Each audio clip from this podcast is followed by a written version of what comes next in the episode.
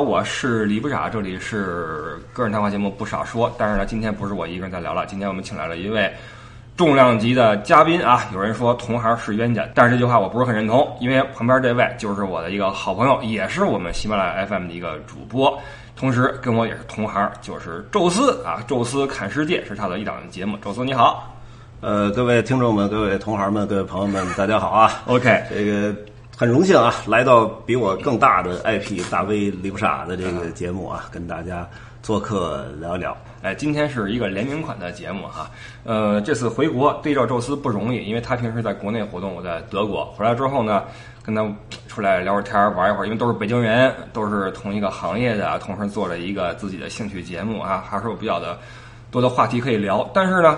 呃，还是有一些东西是我值得向这个宙斯请教一下，因为这个哥们儿啊是一个特别爱琢磨一个人。今天我跟宙斯刚刚去了七九八的一些展啊、艺术展什么的，发现这哥们儿知识含量极其的丰富，呃，并且对很多事情有自己的见解，所以我一直跟他说，我说这个他这节目呀是不玩我这种什么后期的剪辑、什么呃消音啊、结巴的给他去掉哈，都是那个。Freestyle 直接就是 live 的，就是 live 的。我这是属于后期玩个词儿哈，美化一下。所以今天呢，把宙斯找来，一是呢这个感受一下咱们对话，然后有后期消音的这么一个谈话的过程啊。第二呢，就是哎问他一些问题，因为宙斯在很多领域，比如说腕表这个领域是。能说你是专家级吗？呃，这行行业内还比较熟，哎，对吧？你看，能有自信说出这句话的就不容易啊。一般来说都别别别别别不不过奖啊。那我们就进入今天这个话题，聊一聊腕表这个事儿。前两天我跟艾迪啊，嗯，聊了一会儿这个表这个事儿，因为大家都知道他是一个腕表爱好者哈。呃，盒子里边抽屉里高高级消费者，哎，高级消费者三四十块是吧？不知道戴哪个好，一天一块，一个月不够用啊。呃，但是呢，在表的这个历史上啊，包括在欧洲人的这个心目中的这个状态什么的哈、他可能知道不是很清楚，因为他更多的是以一个消费者的身份在聊这个事儿。但是，你的话，你不论是跑欧洲跑了很多年，你自己相信也会比较喜欢这个东西，呃，加上你爱琢磨这个特质哈、所以想问问你对腕表这方面的一些东西的理解。就我觉得，首先可能北京人都爱玩儿，这是一特别重要的点。就是你这手里总得有点什么东西啊，早先都是什么橄鸟榄橄榄核，啊对对对核桃，哎啊，什么这个这菩提子儿，嗯啊，在在活物的鸟啊，什么什么飞猫逗狗的，你得你得手里得有点东西，是搓着。是，哎，那现在呢，这国际化接轨了哈，所以就是外国的好玩的东西，如果能配合进我们北京这生活当中，也挺好。哎，经济稍微富一点，玩玩表，我觉得很正常。啊那个毕竟比玩车还是便宜。呃，你这个切入点我觉得找的非常准啊，因为以前是搓搓核桃什么的，现在物质水平也提高了，也国际化了，哼不能说咱搓泥儿，对吧？你得嗯搓表，其实挺合适？对对对，这也带长了也有包浆。你是什么时候开始对腕表有自己的兴趣的？呃，我其实我第一块表是在我那时候还没有走欧洲的线，就是还是在国内当导游，当一个入境的英语导游。我记得那年应该是零零六年、零五年的时候，当时带就是老外在北京，玩完了那天正好是我生日啊，就是八月份，咱们都狮子座嘛，就是八月份正好是流旺季。那天正好是生日，一人过啊，然后也没人给我过，然后我带完团结束了，在王府井自己溜达。我说那我给自己买一什么生日礼物，就买了第一块人生当中的第一块瑞士手表天梭。你这个理由呀，实际上是很多跳进腕表坑的朋友的一个重要的理由，就是我得奖励我自己一下。包括很多人，我五年一个计划，三年一个计划，或者说我一年一个坎儿，我过了这个坎儿，我进步了，我得给自己一些这个奖励机制。呃，我觉得这个奖励自己是很多时候的第一个理由，嗯可能到最后变成了最后的一个理由。哦，那就是就是因为呃，奖励自己，实际上呃一开始可能是个生日或者是个什么什么纪念日之类的，到后来你再买表的时候，可能会有好多好多不同的理由，比如说馈赠亲朋好友，什么那个维护一下客户关系，嗯啊，或者说有一个什么什么结婚要送人的礼物，嗯啊，什么之所以就这种各种各样的理由啊，我们带团到瑞士的时候，那个表店经常会有客人交流，说我为什么要买一块表，但到最后最后的时候。呃，到那些大玩家的时候，就是我喜欢，然后我我想买一块，我想给自己这一次旅行来个礼物，这个就我觉得是最终理由。但你说送朋友也好，送父母也好什么的，咱你要说送老人有京八件儿啊，你要送朋友的话，呃，书籍。啊，纪念品都行。为什么是表？而且呢，你这个对表的这个兴趣是怎么从第一块表开始延续到现在的？这个中间的故事我特别想听一听。我觉得这送朋友这先说这个啊，这个还是看关系吧。您要说就同事说关系就很很很普通那种，咱就别表了。巧克力我觉得都有点贵。到那个机场买买一摞回去一发就齐了。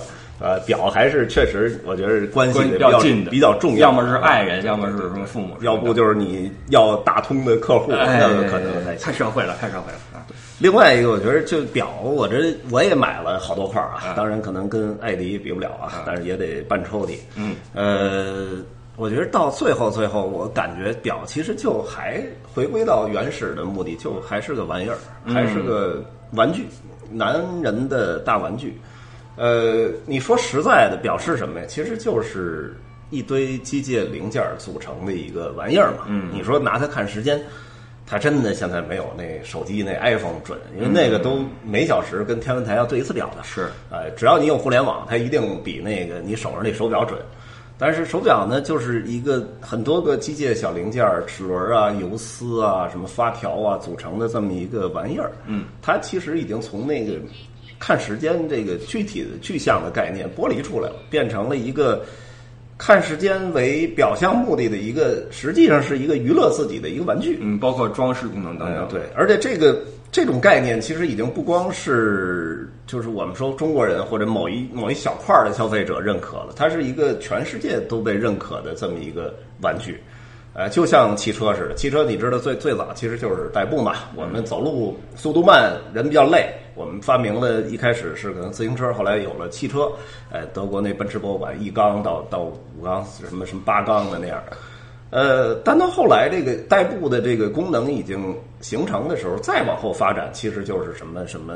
这从从几十万到几百万、上千万的汽车都有。对，其实它就是把那个本体功能已经剥离了，也不是代步了，附加了很多其他的功能也好、意义概念好。哎，对了，对，就是所以说呢，他呃这种这种情况下，那你就可以继续的深化去研究了，因为大家认可这个价值。对，所以就有有的人做研发，有的人做设计，有的人做做推广、做营销。对，哎，所以慢慢的开始，这手表也不光是看时间了，我们要把它设计成金的，要要镶宝石。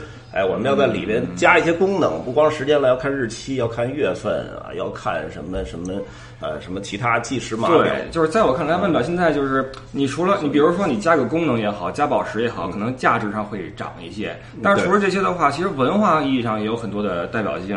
比如说它这是哪儿产的呀？这个地方文化气息是什么呀？是德语区、法语区呀，还是说意大利的、美国的呀？包括这个厂家是不是经历过什么波折呀？等等，这文化深度就挖进去了。所以这个真正喜欢表的人一起一聊天，都是哎很多故事在后面在撑着。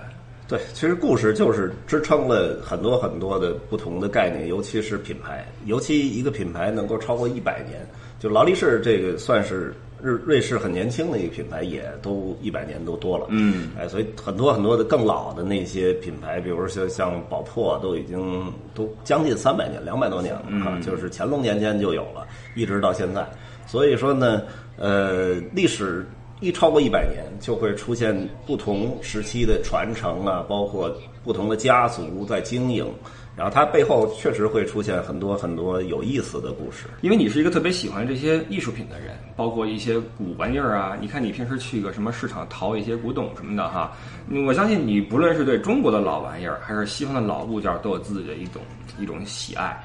那在你看来，就是呃，在欧洲这些腕表品牌里面，哪些真正算得上是那些啊古董级的、元老级的品牌？我觉得中国游客到。欧洲去买表，其实现在还是关注大牌，比如说我们那个经常跟跟一些腕表的媒体圈人聊，他们说叫就是最大的牌子就四个嘛，叫 P R O C，咱们可以翻译成叫 People Republic of China 啊，但实际上是四个就是顶级的，不能说是那个等级等顶级，但是它的那个体量最大的四个牌子就是 P 是百达翡丽，哎 R 呢是劳力士，O 呢是欧米茄，然后还有一个 C 是卡地亚。这四个当然也是这几个集团里啊，那个卡地亚是利丰的，然后欧米茄是斯沃琪的，那俩是独立品牌，算是就是。这个发展的最好的四个品牌，嗯，但是呢，呃，怎么说呢？很多很多游客都会就直接就买了啊，卡地亚蓝气球，什么劳力士 Deja，什么百达翡丽那那那号啊，什么欧米茄的那款。但实际上，我是觉得，就我也经历过这么一个阶段啊，就是咱们说叫随大流，对，或者叫跟主流，啊，这个总总是错不了吧？就跟你买车似的。我钱少一点，我买什么呀？买买大众啊，嗯，大众哪一款？买捷达呀，是吧？皮质，啊，我有钱了，我买买奔驰。对这种趋势啊，或者这种行为啊，已经被艾迪所提醒过一次了。艾迪在节目里边说，千万不要买绿劳，不要买绿鬼，就算你能找着，也别买绿鬼啊。这个已经呼吁过，反正是买不着。对，走过这个阶段的人啊，回过头可能都觉得我有点没必要。那在你看来啊，比如说咱们消费者去个瑞士也好，什么也好，买表的话，怎么着算是适合自己的呢？我觉得首先，呃。跟主流这事儿应该是一个一个过程。当你过了那过程，应该你就已经已经呃已经不会想着去买那些东西了，因为可或者说你可能有了一块了，你可能就不会想。可能这个跟这个腕表它的目的有关系。你是给别人去展示的，还是给自己去展示的？如果你更多的是希望让别人看到的话，那么毫无疑问你需要一块主流的腕表，不然别人都不认识。我这这个观点我不能同意。你说，因为我觉得就是我我头两天看了一个词啊，啊，呃，我觉得他的解释就特别好，叫油腻啊。咱咱这边说什么中年油腻男，就咱们这样的嘛，快快了，哎，但是就是好多人说油腻男是什么什么那个秃顶了呀，或者肚子肚子起来了，或者对，拿那个脸盘盘开开黄腔什么的。但是，但是这个我觉得都不是油腻男的标准。嗯，我觉得他那几那个名词解释，油腻男是懒惰啊，就是生活上懒于去锻炼身体，所以你才就肚子越来越大，然后才变得那种就是一在那一坐就躺那儿了啊啊，半天不动会儿。嗯，生活上是懒于锻炼，然后在在在精神上是懒于思考。就失去了自我管理和对，你也不说了啊，哎，所以我觉得买主流表的就有点油腻那感觉。OK，哎，你你为什么买劳力士？你为什么买百达翡丽？其实原因就是你你不太愿意多跟人家说，你自己也不愿意去想，你也不愿意跟别人说。大家吃饭的时候一饭局，坐这儿你什么表？哎，劳力士。为什么？因为你你不用再多说了，因为他他名气太大。哎，这劳力士 Deja 或者劳力士绿鬼，你看那绿鬼都追呢啊，爆款完了，你不会再多说了。这个我觉得就是懒于思考，懒于表达，啊，懒于去挑选，也也懒于去深入的去学习。我觉得这个表每每一个时代吧，都有一个大牌儿。百达翡丽现在是一个什么什么大牌儿，什么呃全世界第一排名，但是。你往前倒一百年，就一战、二战以前，他连手表都不做，他就是 做怀表的，而且它的主流市场还不在欧洲，它是一个以美国市场为导向的一个卖怀表的品牌。嗯，呃，但是因为美国那个应该是我记得是二九年吧，就是有一个黑色星期五那个金融风暴，导致美国整个经济倒退，然后百达翡丽那时候就破产了嘛。当时的百达家族、费利家族都经营不下去了，最后把这个。厂子等于卖给了当时给他们提供那面板，就是表盘那叫斯登家族，嗯，然后才开始转型，慢慢的做手表。哎，当然这么多年下来，人家是好。那个时代可能有那个时代的大牌，OK，呃，所以我觉得你如果在那个时代买百达翡丽，你就是小众，但是你是比别人领先一步。呃，通过你这个分析呢，让我发现，这个如果说我们想买个小众腕表的话，要加入一些自己的判断，加入一些自己的审美，对吧？那在你看来，你在这个时代里面加入自己的判断和审美，有哪些腕表你觉得是值得我们分析的，值得我们去探索里面的故事的？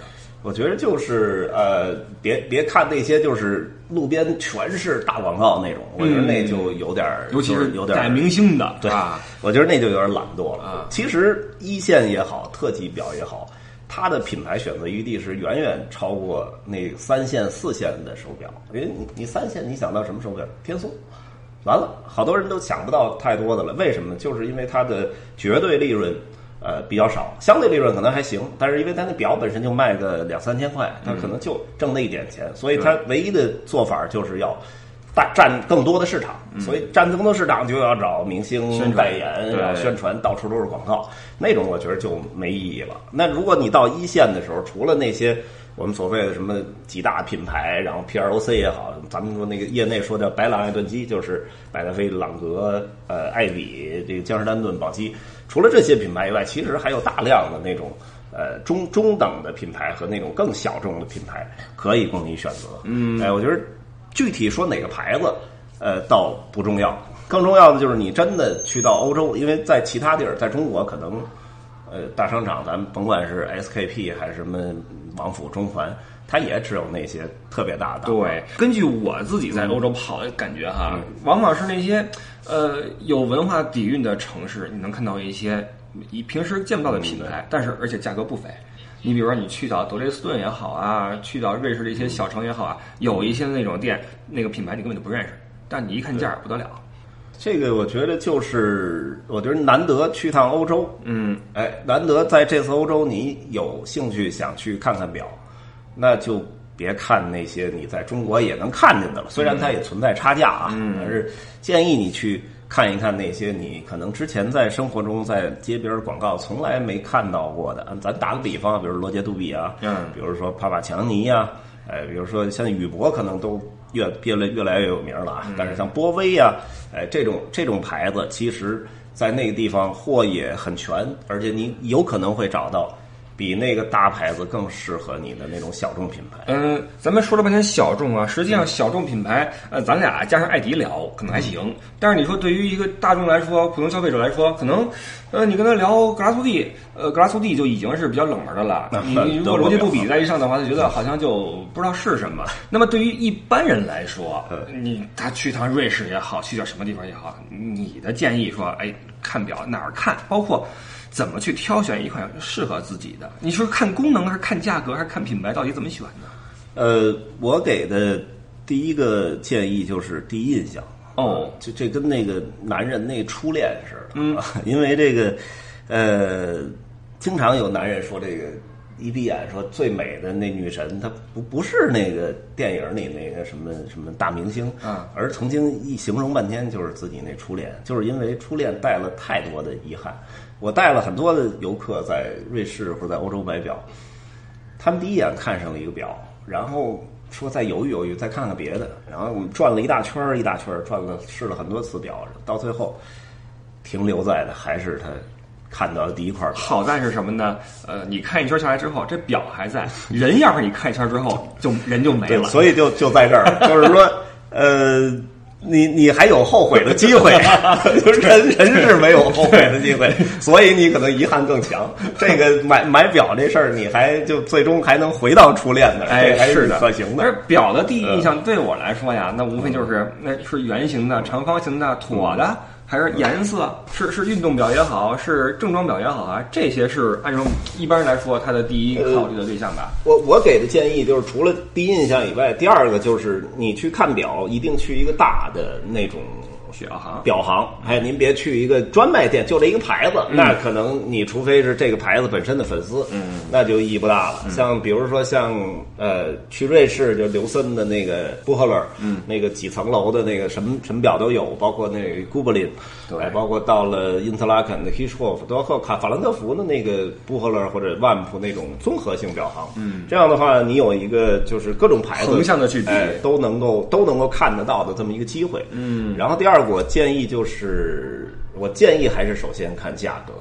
呃，就是你跟人家先把一个价格的那边都有中文的服务，对就是你跟他说我要一个，呃，欧元多少钱，或者大致和人民币大致一个标线的是多少钱。这其实你也不用建议大家先看价格，大家肯定先看价格，因为这毕竟不是个便宜玩意儿。但是这个其实我遇到过，啊有那个客人进去之后，就那个那个老老板，你给我试试表，然后您您要看多少钱的？钱不是问题，是吧？钱不是问题，没概念。完了我就来试，啊，结果试试一大圈儿，那这还真是。结果是当时我印象特深，试了一块雅典的黑色魔王，那 Freak，嗯，真好看，挺冷门的，怎么看怎么好。哎，小陆，这这块行不行？我说可以，这非常非常配您那气质。结果说买吧，算算价钱，七十多万吧，人民币我记着。然后一下脸就白了 就哇哇冒汗。